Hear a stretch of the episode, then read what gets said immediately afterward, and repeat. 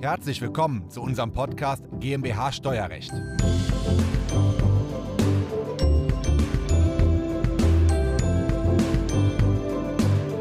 Wenn man ins Ausland auswandert, ist das natürlich eine gewisse steuerliche Implikation, die man da mit sich tragen muss, die man bewusst sein muss. Und darüber sprechen wir heute. Ich habe Christoph Heuermann dabei. Und Thema wird sein, was sind die attraktivsten Länder, sowohl aus steuerlicher Sicht, aber auch aus diversen Lebensumständen. Und das schauen wir uns heute in diesem Video einmal an. Diese Folge ist der Audiomitschnitt unseres YouTube-Videos.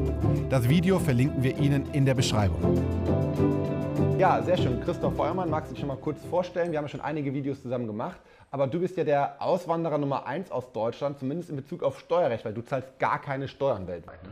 Ja, in der Tat. Ähm, ich bin seit quasi sechs Jahren unterwegs mhm. Äh, in der Welt und ähm, bin bereits in mehrere Länder ausgewandert. Ich habe mir das ein bisschen zum Hobby gemacht, äh, mir die Länder eben auch vor Ort anzuschauen. Ich war in 160 Ländern der Welt persönlich gereist ja. Äh, und habe viel vor Ort mit Anwälten, Steuerberatern gesprochen und eben oft auch Sachen herausgefunden, die so, äh, sage ich mal, oft nicht gewusst werden.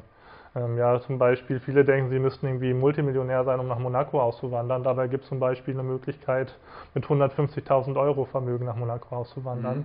Und solche Sachen sind halt schon interessant für viele Leute, die dann ähm, vielleicht auch denken, sie müssten irgendwie ja nach, nach Panama gehen. Das müssen sie nicht. Sie können auch durchaus in Europa bleiben und vielleicht steuerfrei leben. Mhm. Spannend. 160 Länder, wie viele Länder haben wir in der Summe? Ich weiß es gar nicht. 160 von 193, das sind die offiziell anerkannten UN-Länder. Okay, also hast du ja quasi 80 Prozent der Länder bereist, also sogar ein bisschen mehr. Und ähm, du kennst von vielen auch die dortigen Steuersätze und die, deutschen, die dortigen ähm, Steuervorgaben und steuerlichen Vorschriften. Ja, genau. Also ich kenne sie würde fast sagen, von allen Ländern der Welt, weiß ich so ungefähr, was relevant ist, zumindest von den attraktiven Ländern. Okay. Ja, die Hälfte der Länder der Welt ist nicht attraktiv, zumindest ja. steuerlich. Die ist dann vielleicht attraktiv zum Reisen oder zum, für, für andere Aspekte, Bankkonten oder Staatsbürgerschaften mhm. oder ähnliches. Aber es gibt eben schon noch sehr viele steuerlich durchaus attraktive Länder. Okay, du hast ein Setup gewählt, das hast du in dem ersten Video schon erklärt, dass du eine amerikanische LLC hast, also eine US-amerikanische LLC hast, dass du aber auch Wohnsitz hast in Thailand in, in, in Panama und noch einen dritten, meine ich. In Paraguay. Paraguay, okay. Ähm, sind das, weil die Länder dir gut gefallen oder weil die steuerlich sehr gut harmonieren? Sie sind alle steuerlich sehr gut. Sie haben sogenannte Territorialbesteuerung. Das heißt, Auslandseinkommen ist steuerfrei. Gleichzeitig sind es aber Länder, wo man relativ einfach natürlich die Aufenthaltsgenehmigung bekommt. Ja. Ja, das ist ja wichtig. Ähm, wir können da natürlich auch eine steuerliche Ansässigkeit als Tourist theoretisch begründen, wenn wir mehr als 183 Tage da sind. Bloß ist es in der Regel halt so, auf Touristenvisum darfst du gar nicht 183 Tage da sein. Mhm. Dementsprechend musst du einen Wohnsitz nehmen. Panama und Paraguay sind sehr beliebt, ähm, weil man diese Permanent Residence, quasi eine lebenslange Daueraufenthaltsgenehmigung, mit sehr wenig Geld bekommt. Mhm. In Paraguay zum Beispiel muss man 4000 Dollar auf dem Bankkonto tun, einmal 10 Tage hinreisen, bisschen Prozess machen und dann hat man seinen paraguayischen Personalausweis okay. Steuernummer und so weiter. In Panama ist das ein bisschen mehr, das ist so knapp 10.000 Euro Investment, die man dafür mhm. aufbringen muss. In Thailand muss man irgendwie 12.000 Euro zahlen und kriegt ein Visum für fünf Jahre. Und mit in der Leitung ist ja mein Lieblingssteuerberater für Auswandererfragen, Michael Wohlfahrt. Wir haben auch einige Videos zusammen gemacht. Wie gesagt, das Besondere bei dir, du bist Steuerberater, der ausgewandert ist nach Zypern. Magst du kurz was über Zypern sagen? Warum Zypern? Ja, warum Zypern? Ich wollte schon immer mehr leben und ähm, habe eben mein Setup so gewählt, dass mein Wohnsitz in äh, Zypern ist, aber meine Kanzlei, KW Partner Steuerberatungsgesellschaft, ist zufälligerweise auch in Bonn mit meinem Partner. Ähm, ja. Genau, darüber funktioniert es auch. Ich bin natürlich ähm, teilweise in Deutschland, ähm, auch immer mal wieder in der Kanzlei, aber lebe eben in Zypern, wunderbar, Meerblick, jeden Morgen am Meer spazieren gehen. Ähm, ja, so, so hatte ich mir das einfach mal vor 20 Jahren geträumt und den Traum habe ich mir wahrgemacht. Und es war nicht so einfach, aber ähm, genau, es lässt sich in Zypern auf jeden Fall super schön wohnen und natürlich hat es auch seine steuerlichen Vorteile. Und ich, also wir, ich glaube, wir müssen, was der ähm, Christoph Feuermann auch immer empfiehlt, wir müssen immer unterscheiden, will jemand fest in ein anderes Land auswandern? Dann haben wir da eigentlich immer relativ wenig Probleme. Natürlich, du musst schauen, dass es aus deutscher Sicht vernünftig funktioniert, rauszugehen Dort musst du schauen, dass das vernünftig funktioniert, reinzugehen. Gerade wenn du ein Unternehmen mitbringst und da Werte überträgst, das muss dann auch nach dortigem Recht, ähm, gerade wenn du eine Entstrickungsbesteuerung zum Beispiel in Deutschland hattest und auf 100.000 Euro fiktive Veräußerung und Steuer gezahlt hast, dann wünschst du ja auch in einem anderen Land, das als Anschaffungskosten auch wieder steuergünstig absetzen zu können. Das ist dann, das geht schon grundsätzlich, wenn du eben fest in einem anderen Land lebst. Aber heutzutage ist eben das Problem, dass viele Leute, viele auch ältere Unternehmer einfach sagen, ich will mobil sein, ich habe ein Boot, ich will ähm, äh, in der Regenzeit nicht in Thailand leben, sondern da will ich dann in Deutschland sein, dann will ich aber im Winter in Zypern sein zum Beispiel und dann bist du nirgendwo 183 Tage. Und dann stellt sich für mich, und ich glaube, das ist die größte Herausforderung, und das ist auch das, was ich, ich verstehe ausländische Steuergesetze auch immer ganz gut. Ich verstehe noch nicht immer die Regelungen, ab wann du jetzt eine Ansässigkeitsbescheinigung bekommst. In Zypern ist es einfach, weil du einfach 60 Tage da sein musst. Du darfst aber nirgendwo sonst 183 Tage sein. Das ist die super attraktive ähm, äh, Punkt an Zypern. Ich glaube, das dürfen sie sich so ein bisschen erlauben, weil eben die halbe Insel besetzt ist von den Türken und deswegen erlaubt den Brüssel noch so ein bisschen Sonderwege. Malta geht wohl auch, dass man mit einem gewissen Investment seine Ansässigkeitsbescheinigung bekommt. In allen, allen anderen günstigen Steuerländern in Europa muss man meistens die 183 Tage voll machen. Deutschland ist wieder eine Ausnahme. Deutschland reicht auf ein paar Tage, wenn du bei uns hast, um auch deine unterbeschränkte Steuerpflicht zu haben und dann auch dein Steuerzertifikat zu bekommen. Aber man will ja gerade weniger Steuern zahlen und nicht in einem Hochsteuerland ansässig sein. Ja, genau, das ist natürlich die, die, große Frage, erstmal, ob man so ein Steuerzertifikat überhaupt braucht. Und ähm, in der Regel sagen wir, Steuerzertifikat ist, ist wichtig, um Doppelbestimmungsabkommen zu nutzen. Mhm. Ähm, das ist vor allem dann relevant, wenn wir zum Beispiel auch Investor sind, ja, Investoren, die zum Beispiel viel Anteil an amerikanischen und auch deutschen Unternehmen halten. Den rate ich eben nicht nach Panama zu gehen oder nach Paraguay, weil sie dort keinerlei DBAs haben, erstens. Mhm. Und zweitens eben auch lange da sein müssen, ein halbes Jahr, um überhaupt diese DBAs, diese paar, die es gibt, zu nutzen. Zypern, auch Malta ist ideal für diejenigen, weil sie dort trotzdem kapitalertragssteuerfrei sind, in Zypern sogar steuerfrei auf Dividenden sind, gleichzeitig aber sehr gute DBAs haben und sie mit zwei Monaten Anwesenheit nutzen können. Also für Investoren ist Zypern eigentlich der ideale Standort. Für Unternehmer wiederum ähm, machen andere Dinge Sinn. Und dann kommt es natürlich auch darauf an, was für ein Investor wir sind. Äh, wenn wir langfristig anlegen, Zypern super. Wenn wir jetzt irgendwie Daytrader sind, dann müssen wir in vielen Ländern wiederum aufpassen, mögliche Gewerblichkeit und so weiter. Da kann wiederum Panama dann Sinn machen. Ja, man muss sich immer ein bisschen fragen, äh, haben wir irgendwie äh, quellensteuerrelevantes Einkommen, ja, Quellensteuer, was irgendwie von Zins oder Dividenden oder auch Lizenzeinnahmen automatisch abgezogen wird, wenn es aus gewissen Ländern kommt. Wenn wir das nicht haben, dann sind wir in der Regel deutlich flexibler und brauchen eigentlich kein Steuerzertifikat.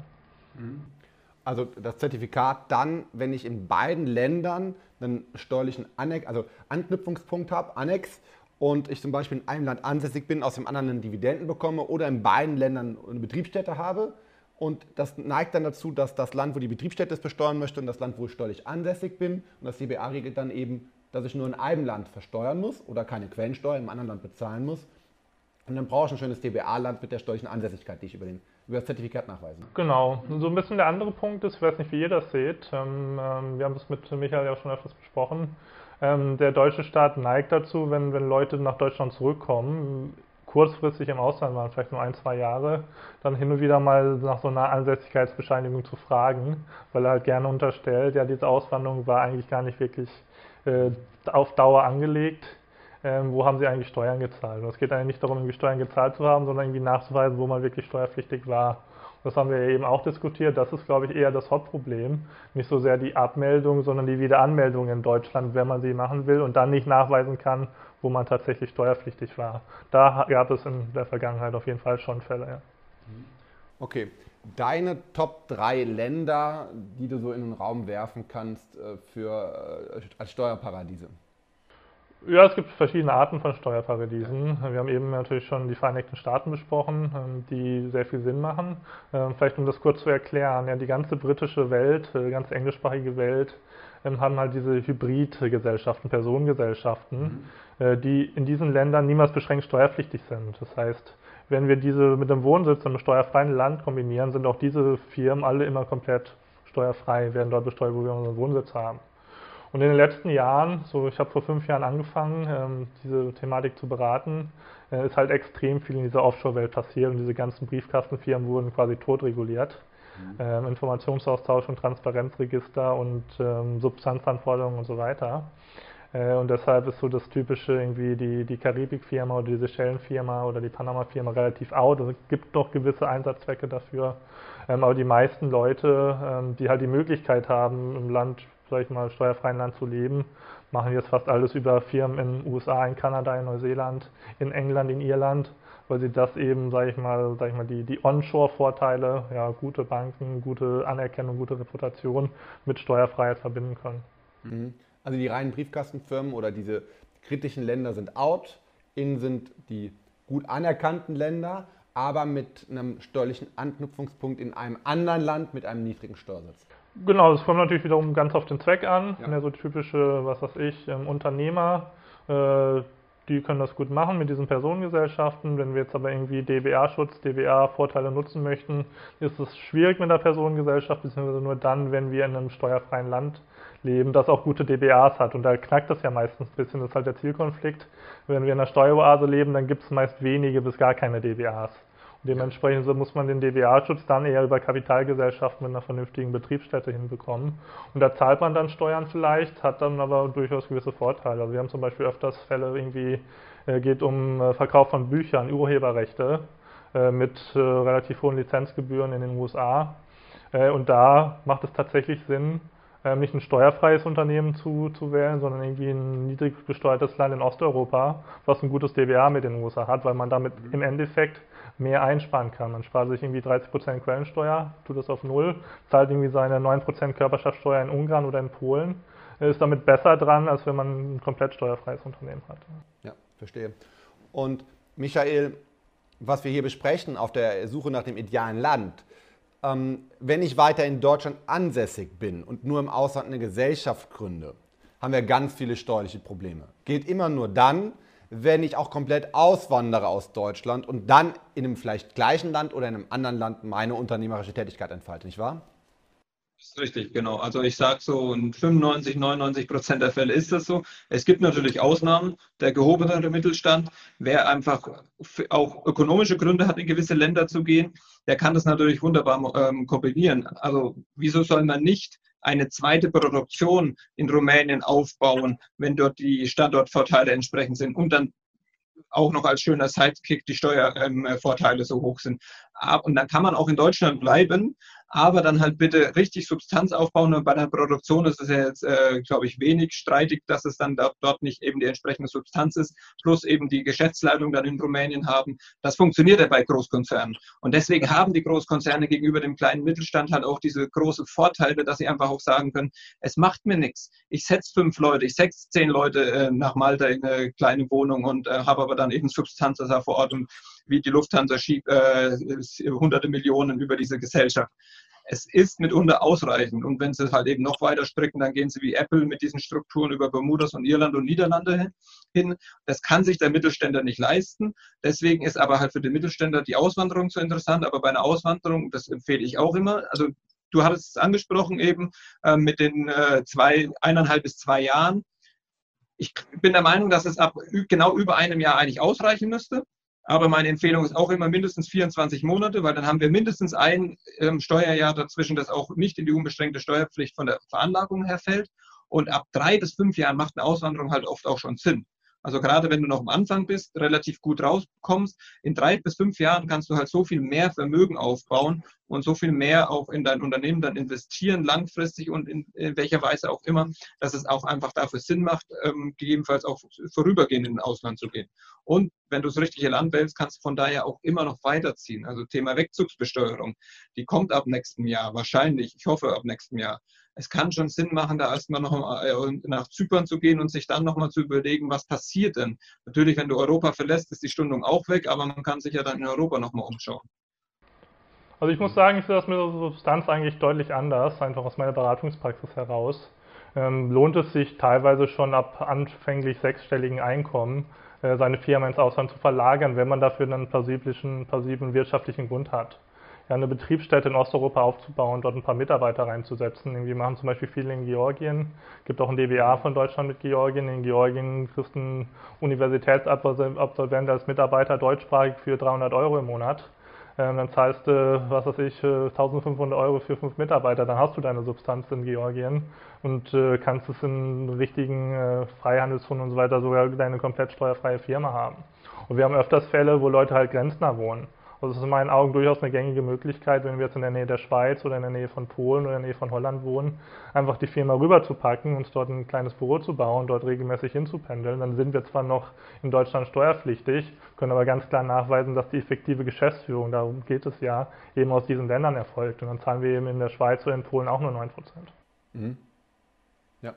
Ich kann eine kurze Anekdote einwerfen bei, ähm, ich muss jetzt vorsichtig sein mit dem, was ich sage, eine der Top 100 größten Unternehmen in Deutschland, die wollten sich zusammenschließen mit einem französischen gleichen Unternehmen und dann haben beide Leiter der Steuerabteilung sich äh, gesagt, ja, wir fliegen doch jetzt mal durch die Weltgeschichte und suchen die perfekte Steueroase für unsere neue internationale Holdinggesellschaft, ja. Dann waren die zwei bis drei Wochen unterwegs und kamen wieder und ich dann so, damals während des Studiums noch total neu interessiert, und welches Land ist es geworden? Ähm, ja, wir waren jetzt drei Wochen unterwegs, wir haben nichts gefunden, aber es gibt jetzt auch keinen Zusammenschluss, wir wurden uns nicht handelseinig. Ja? Also große Unternehmen sind da natürlich auf der Suche, in der Regel finden die das perfekte Land. Ähm, aber die Probleme, die wir dann haben mit unseren Mandanten, die ja nicht äh, DAX-Unternehmen sind, ähm, sind eine ganz andere Art letztendlich. Ne? Ja, das kommt stark auf die Kunden an natürlich. Ne? Es, es, gibt einfach diese Premium-Finanzplätze aus Steueroasen, die gern von Großkonzernen ja. genutzt werden, was ich Bermuda oder Cayman Islands. Das machen meine Kunden nicht. Ja. Das ist zu teuer, das ist zu viel Aufwand. Will es gibt keiner, andere Sachen. Will auch keiner wohnen. Ich meine, die Großkonzerne sitzen ja auch nicht steuerlich oder mit ihrem Wohnsitz. Da nee, nee, klar, das ist rein dann neben so einem Briefkasten, der dann irgendwie äh, gestaltet wird ein paar Mitarbeiter kann man ja hinsetzen. Ja. Äh, und wir sind halt äh, vor allem auf, auf Länder auch aufmerksam geworden, die gar nicht so wirklich auftauchen, die kein Finanzplatz sind, ähm, die auch äh, historisch nicht wirklich als, ähm, sag ich mal, Offshore-Oase aufgetaucht sind. Zum Beispiel Georgien äh, machen mhm. wir sehr viel. Ähm, aber es, sag ich mal, ist alles im Fluss und jedes Jahr gibt es ein paar neue und ein paar alte fallen weg. Und das macht das Ganze ja sehr interessant, ähm, weil es halt einfach in, in regelmäßigen Wechsel ist. Ja, andere gute Steueroasen. Emirate ist natürlich sehr interessant, machen sehr viele Unternehmer, ähm, weil man dort einfach auch relativ einfach seinen Wohnsitz bekommt. Ja. Äh, Firma gründet, äh, die Firma sponsert dir den Wohnsitz und fertig. Ja. Mit, mit den Emiraten, die Auswanderung nach die Emirate ist, ist doppelt interessant, weil Erstens Steuersatz 0%, wenn ich es richtig mache, bis auf Verbrauchsteuern, äh, Sales Tax und so, aber auf Ertragssteuer 0%. Und zweitens, die Wegzugsteuer kann man vermeiden. Also die, bei die Wegzugsteuer die, nach Dubai, ich weiß nicht, ob ihr es wisst oder ob ihr schon mal von gehört habt, das DBA mit Dubai gibt nur dann Dubai das Besteuerungsrecht, wenn ich in Dubai steuerlich ansässig bin. Dafür brauche ich aber ein dortiges Zertifikat, ich muss mich registrieren lassen und so weiter und so fort. Das muss ich nicht machen. Wenn ich darauf verzichte, bin ich dort nicht ansässig.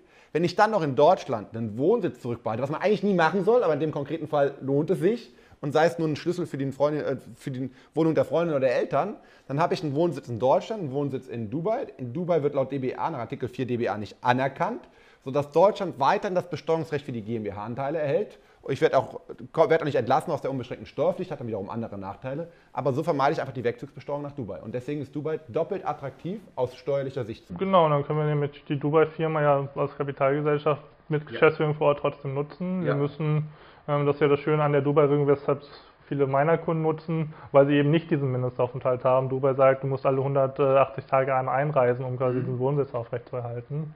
Äh, und das ist in der Tat so, dieses DBA ist eigentlich relativ restriktiv, aber man kann das ja. da quasi so ein bisschen ähm, zurückzahlen, wenn man dann eben gar nicht steuerpflichtig äh, wird und das DBA nutzen kann. Ja, ja, ja sehe ich auch so. Ähm, Michael, äh, Feedback oder deine Gründe und deine besten Gestaltungen für Steuermodelle auf Zypern? Da gibt es auch Zypern Limited, von dem man viel hört, ja. Ja, also vielleicht noch ein Satz zu dem Thema mit Georgien. Das habe ich zurzeit auch oft solche Anfragen und ich finde es auch absolut valide, wenn man in Rumänien, in Georgien, in Tiflis, wo auch immer, sein Büro anmietet und sich auch ähm, Entwickler holt. Das machen viele in der Tat, weil es einfach ökonomisch Sinn macht. Ich habe immer dann ein Problem, wenn ich faktisch noch in der Geschäftsleitung bin. Und das sind einfach die meisten kleinen Unternehmer, die einfach, es funktioniert dann, wenn ich hin in das Land gehe für zwei, drei Jahre, die Prozesse aufsetze, meine Geschäftsführer ausbilde und mich dann aus der Geschäftsführung komplett rausnehme und die äh, machen lasse und dann als Investor ähm, happy bin und ab und zu mal als ähm, ähm, Gesellschafter eben drauf schaue. Aber meistens ist es doch so, dass die dann in Deutschland noch die faktische Geschäftsleitung haben und da, deswegen hätte ich bei solchen Gestaltungen schon immer noch ein bisschen meine Bauchschmerzen. Man kann allerlei einen Vertrag reinschreiben, man muss dem, auch dem Geschäftsführer ja wirklich alle Freiheiten geben, also das ist schon mal vertraglich wichtig, Bankfreiheiten und so weiter, aber ich muss mich halt auch wirklich aus dem Tagesgeschäft, aus der Geschäftsleitung raushalten. Und das ist dann halt nochmal so wichtig. Ähm, genau, und ansonsten ich weiß nicht, wir können es gleich nochmal, Christoph Feuermann, vielleicht kannst du noch mal ein bisschen was sagen, wo man einfach und günstig ein, ähm, äh, ein Steuerzertifikat bekommt. Aber das ist eben der Vorteil unter anderem in, Deu in Zypern, dass du 60 Tage da sein musst. Wenn du nirgendwo sonst 183 Tage bist, wenn du in Zypern einen Wohnsitz hast, dann kriegst du auch schon ein Steuerzertifikat. Und das kann dir halt in vielerlei Sachen helfen, gerade wenn du noch Verbindungen in Deutschland hast, wenn du deine deutsche GmbH behalten willst und eine Zypern-Holding drüber setzen willst, wenn du noch ein deutsches Gehalt beziehst aus deiner Gesellschaft und so weiter, dann ist einfach ein Steuerzertifikat extrem hilfreich. Und ich finde es auch dann halt immer hilfreich, wenn man mit diesen, mit diesen Strukturen arbeitet, Firmen in einem Land, Wohnsitz in dem einen anderen Land. Weil wir hatten es in dem ähm, ersten Video, das wir zusammen erstellt haben, ich hätte da immer so ein bisschen Befürchtungen Richtung betriebsstättenlose Einkünfte oder beschränkte Steuerpflicht. Wenn ich ein Steuerzertifikat habe, sei es auf, aus welchem Land auch immer, es können ja auch die Philippinen sein, es kann Thailand sein, es kann Panama sein. Wenn ich es aber habe, dann habe ich eigentlich kaum Probleme in Deutschland. Wenn ich es halt nicht habe, habe ich mitunter aber deutliche Nachweisprobleme, ähm, damit ich halt wirklich irgendwo anders einen festen Wohnsitz habe. Und ähm, genau deswegen halte ich halt relativ viel vom Ansässigkeits- von der Ansässigkeitsbescheinigung vom Steuerzertifikat. Aber vielleicht kannst du, Christoph Feuermann, noch mal ein paar Sätze dazu sagen, wo man die relativ leicht kriegt, wo man vielleicht auch nicht 183 Tage sein muss. Ähm, vielleicht ähnlich in Deutschland, wo es eben reichen würde, fünf Monate zu sein mit einem festen Wohnsitz. Es gibt doch einige Länder, wo man, ähm, sage ich mal, ein Steuerzertifikat bekommt, wenn man weniger als 183 Tage da ist. Das ist aber immer an bestimmte Bedingungen geknüpft. Das ist ja auch in Zypern der Fall. Um in Zypern eben nur 60 Tage da sein zu können, um das Steuerzertifikat zu erhalten, müssen wir eben zwingende Zypern Limited gründen und uns dort anstellen lassen und dort äh, unsere 2.000, 3.000 Euro im Jahr Sozialversicherung abdrücken oder alternativ eben doch wiederum sechs Monate dort sein als HNWI, halt Network Individual ein gewisses Vermögen nachzuweisen. Und genau diese Bedingungen gibt es eben auch in anderen Ländern. Ähm, ne, generell einfach die internationale Regelung, 183 Tage Steuerzertifikat deshalb, weil das eben ja, 365 Tage, 183 Tage ist mehr als die Hälfte. Wir können das eben nur in einem einzigen Land deshalb bekommen. Und Zypern sagt eben, ja, zwei Monate ist okay, aber maximal 183 Tage woanders, wenn du gewisse Bedingungen erfüllst. Jetzt gibt es natürlich andere Länder, die ähnliche Sachen haben. Also man kriegt zum Beispiel ein Steuerzertifikat auch in Malta. In Malta ist es deutlich schwieriger. Man muss dort eine Wohnung im Wert von 400.000 Euro kaufen, beziehungsweise im Wert von äh, 20.000 Euro, also man muss 20.000 Euro Miete im Jahr zahlen und man muss dann auch noch eine Pauschalsteuer von 20.000 im Jahr zahlen. Aber gerne ist diese Sache mit der Pauschalsteuer das, was dir eigentlich immer ein Steuerzertifikat bringt. Du kriegst mittlerweile, haben ja auch Italien und Griechenland diese Programme aufgelegt, auch ein Non-Dom-Prinzip, Auslandseinkommen steuerfrei, wenn du 100.000 Euro Pauschalsteuer zahlst. Hat Griechenland gerade dieses Jahr eingeführt, Italien macht das seit drei Jahren, ist eigentlich relativ populär für Leute. Ähm, Schweiz natürlich auch, Schweiz, äh, aber im niedrigsten Kanton 150.000 Pauschalsteuer wenn du irgendwie in Zürich leben willst, äh, sicherlich fast eine Million. Das ist, äh, muss man sich anschauen. Dann stellt sich aber natürlich auch immer die Frage, ob so ein Steuerzertifikat anerkannt wird. Wir haben zum Beispiel auch die Möglichkeit in Georgien ein Steuerzertifikat zu bekommen, teilweise sogar ohne kompletten Aufenthalt, wenn wir irgendwie so ein bisschen Georgien Sourced Income haben und dort irgendwas nachweisen. Ähm, die Frage ist immer, ob Deutschland das dann überhaupt anerkannt. Ne, da ist Zypern sicherlich äh, gut, das ist in der EU und ein EU-Zertifikat wird sicherlich in Deutschland anerkannt werden. Ähm, diese, sag ich mal, Frage muss man sich natürlich auch stellen, ja. Irgendein Ansässigkeitsnachweis, irgendein Steuerzertifikat, irgendeine Betriebsstätte in Florida, wie auch immer, ist halt mehr als gar nichts. Und das muss ein Finanzamt erstmal widerlegen. Und dann sind wir in meinen Augen wir sind sowieso bei dem Thema beschränkte Steuerpflicht, erweiterte beschränkte Steuerpflicht schon in einem Graubereich, aber dann sind wir schon noch mehr aus diesem Graubereich raus. Und das muss das Finanzamt erstmal widerlegen und letztendlich geht es halt dann um die tatsächlichen Sachverhalt. Und wenn du nirgendwo in der Welt 183 Tage warst, dann ist es für mich auch legitim, dass man dann in einem bestimmten Land eine Ansässigkeitsbescheinigung kriegt. Immer mit dem Vorbehalt, dass natürlich das deutsche Finanzamt, die deutschen Finanzgerichte dem jetzt nicht zwingend folgen können. Ja, da muss man vielleicht auch einfach abwarten, wie sich das internationale Steuerrecht entwickelt, weil es halt einfach nicht auf die Bedürfnisse dieser typischen Nomaden ausgelegt ist. Und ein Großteil meiner Kunden kann es sich einfach nicht mehr vorstellen, mehr als ein halbes Jahr irgendwo zu leben, rein aus dem Grund, um irgendein Steuerzertifikat zu bekommen. Sehr oft auch einfach aus geschäftlichen Gründen nicht möglich. Ähm, es gibt ja auch viele Leute, die, die irgendwie in Deutschland leben und äh, rein geschäftlich es nicht schaffen, auf die 183 Tage im Jahr zu kommen. In Deutschland ist das natürlich egal, es ist ähnlich wie in allen anderen Hochsteuerländern. Die geben dir das Steuerzertifikat natürlich auch dann, wenn du da irgendwie eine Wohnung hast, einen Schlüssel hast äh, und dann vielleicht ein paar Tage im Jahr da bist. Ähm, die wehren sich nicht dagegen, die geben dir das Steuerzertifikat und die wehren sich natürlich nicht dagegen, ähm, sag ich mal, ähm, Steuern von dir zu bekommen. Und das ist ja auch das, was viele machen, die dann irgendwie nach Bulgarien oder Rumänien gehen. Äh, die meisten EU-Länder haben eben auch die 183-Tage-Regel. Offiziell bist du erst dann steuerpflichtig, wenn du dort 183 Tage bist. Ähm, aber wenn du da jetzt eine Wohnung hast, wenn du dort zwei, dreimal im Jahr einreist, reicht das in der Regel trotzdem aus, um dort besteuert zu werden. Hm. Also das perfekte Land gibt es nicht, sonst wäre es überfüllt. Sonst würden ja alle dahin auswandern. Ne? Ähm, was wir unseren Zuhörern nur mit an die Hand geben können, sind Kriterien. Also Kriterien, die für gute oder für steuerlich schlechte Länder sprechen. Also über allem steht natürlich, dass man ein Land braucht, in dem man sich persönlich wohlfühlt, in dem man sich vorstellen kann zu wohnen und zu leben. Ähm, was für Kriterien haben wir denn jetzt rausgearbeitet? Noch nicht rausgearbeitet haben wir, dass EU- und EWR-Länder tendenziell besser steuerlich sind wie ähm, Drittstaaten, also wie Steuerrechter nennen das Drittstaaten, Länder, die außerhalb der EU, der EWR sind. Weil wir dann natürlich durch die, äh, die EuGH-Rechtsprechung gewisse Privilegien haben. Also EU-Länder sind tendenziell besser. Heißt aber nicht, dass ich in EU-Land auswandern muss, sondern tendenziell besser mit EWR-Ländern zusammen. Wir haben rausgearbeitet, ein Land mit einem DBA ist auch immer irgendwo gut. Ähm, mit einem Textzertifikat, was ich bekomme für meine Ansässigkeit, das ist gut. Niedriger Steuersatz ist auch immer gut. Was habe ich vergessen? Was ist noch wichtig? Ja, ja man, man, muss immer schauen. Also Prime-Beispiel ist die Schweiz. Ja. Ja, viele Leute schauen immer nur auf die Körperschaftssteuer an und vergessen entweder ähm, dann teilweise äh, beschränkte Steuerpflichtgehalt oder Sozialversicherung und dann vor allem die Quellensteuer. Ne, ich habe viele Leute, äh, die verzweifelt zu mir kommen, die haben in Zug oder sowas ihre Firma gegründet, zahlen 10% Körperschaftssteuer mhm. mittlerweile, äh, leben in Panama, wollen sich den Gewinn rausziehen, bumm, 35% Quellensteuer.